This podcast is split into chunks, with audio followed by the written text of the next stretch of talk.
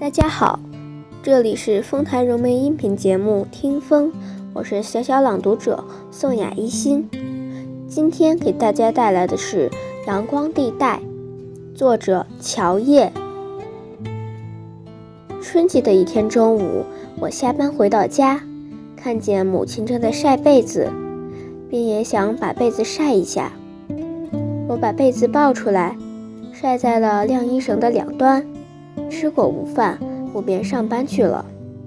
下班回来，我一进家门，便看见了我的被子。与中午不同的是，它们已经被晒在最好的地带。夕阳将雪白的被里镀上一层浅浅的金色，而母亲的被子却寂寞地待在晾衣绳的两端。房屋的阴影默默地在它们身上画着。单调而规则的几何图形。我走到我的被子面前，用手抚摸了一下，它们是温暖的。它们当然是温暖的，温暖如母亲的手心。我又抚摸了一下母亲的被子，它们是清凉的。它们当然是清凉的，清凉如母亲的手背。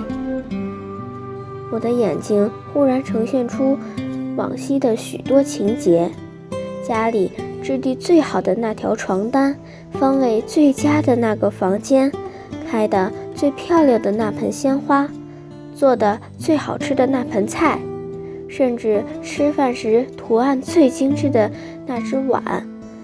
这些事物，如我身处的这段阳光地带一样，都是我的。我知道。对于母亲来说，这些情节不是偶然。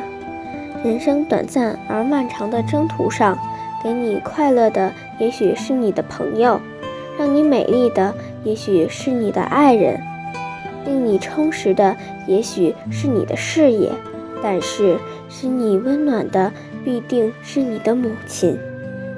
她用她的手背为你阻挡着她力所能及的所有风霜。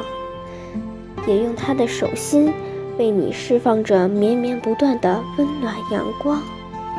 母亲是永远的阳光地带。这里是丰台融媒音频节目《听风》，我是小小朗读者宋雅一心，感谢您的收听，我们下期再见。